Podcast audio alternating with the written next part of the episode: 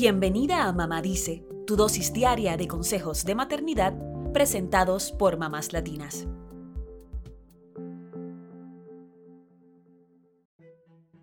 Mayo es el mes nacional de la crianza temporal o National Foster Care Month.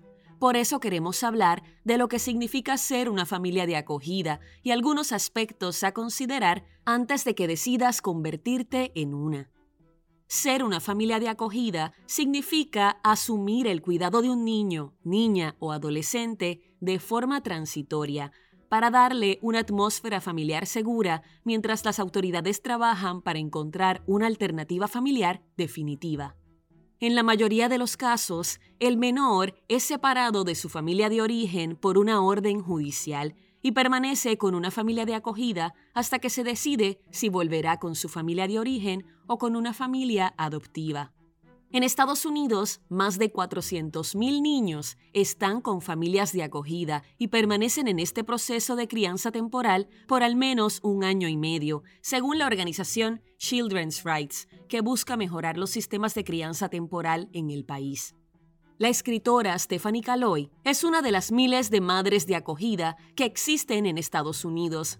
En el 2018, con su esposo y su hijo de entonces 10 años, se convirtieron en la familia de acogida de dos hermanitos menores de dos años, en un proceso que estuvo lleno de retos, pero también de alegrías.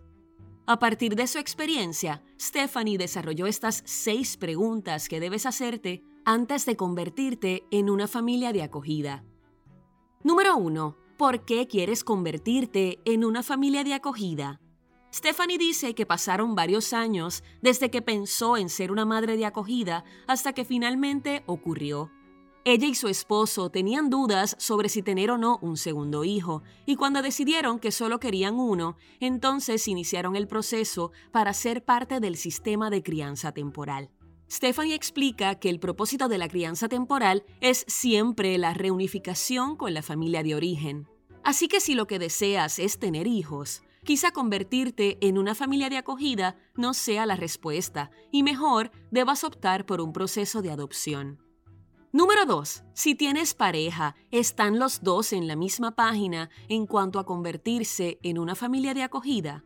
Esta puede ser una conversación intensa y llena de emociones, pero debes tenerla con tu pareja si ambos quieren convertirse en padres de acogida. Si tienes hijos, esta decisión también los impactará, así que debes tener esto en cuenta antes de iniciar el proceso. Número 3. ¿Cuáles son las edades de los niños que estás dispuesta a acoger? A veces las familias dicen que recibirían a niños de cualquier edad, pero en realidad esperan pequeños menores de 5 años. Y no hay ningún problema con tener una preferencia de edades. Debes ser sincera con tus preferencias para que luego no tengas ganas de retirarte del proceso porque los niños son muy grandes o muy pequeños. Número 4. ¿Qué tipo de relación quieres tener con la familia de los niños de acogida? Stephanie cuenta que uno de los retos más grandes de ser una familia de acogida es reconocer que los niños tienen su propia familia de origen y que posiblemente regresarán con ella. En su caso, Stephanie sí decidió tener una relación con la familia de los dos niños, pero es importante que sepas que tú, como familia de acogida, tienes el poder de determinar cómo serán las interacciones mientras tengas la custodia del pequeño. Número 5. ¿Qué tipo de familia de acogida quieres ser? No se trata de los estilos de crianza, sino del cuidado que estás dispuesta a proveer a estos niños. A veces las familias no saben que hay distintas alternativas para acoger niños, entre ellas el cuidado de emergencia. En este caso, tu casa solo está disponible para estadías cortas, de una o dos noches, hasta tanto se consiga una familia de acogida definitiva. También existe el cuidado por parentesco.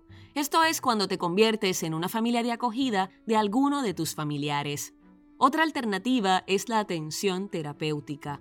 Se trata de familias de acogida de niños que han tenido experiencias traumáticas y necesitan de alguien capacitado para sobrellevarlo. Y por último está el cuidado de relevo, que son familias de acogida que ofrecen cuidado intermitente a corto plazo cuando un niño necesita un descanso de su familia de acogida actual. Número 6. ¿Puedes darte el lujo de ser una familia de acogida? Stephanie explica que la mayoría de los estados ofrecen un estipendio económico para las familias de acogida y que en su caso este dinero lo usaron para llevar a los niños de paseo, a la playa y para comprarles libros y ropa. Sin embargo, el primer pago puede tardar en procesarse, por lo cual tendrás que proveer lo que los niños necesitan mientras tanto. Así que es algo que debes tener en cuenta.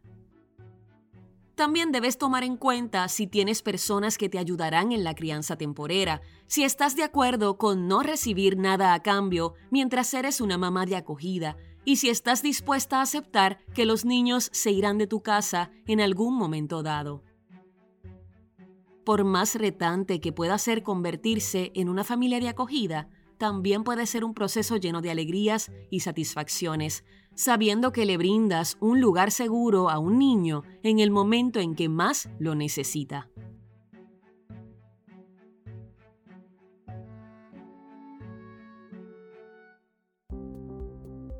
Eso es todo por hoy. Acompáñanos mañana con más consejitos aquí en Mamá Dice y síguenos en mamáslatinas.com, Mamás Latinas en Instagram y Facebook y Mamás Latinas USA en Twitter.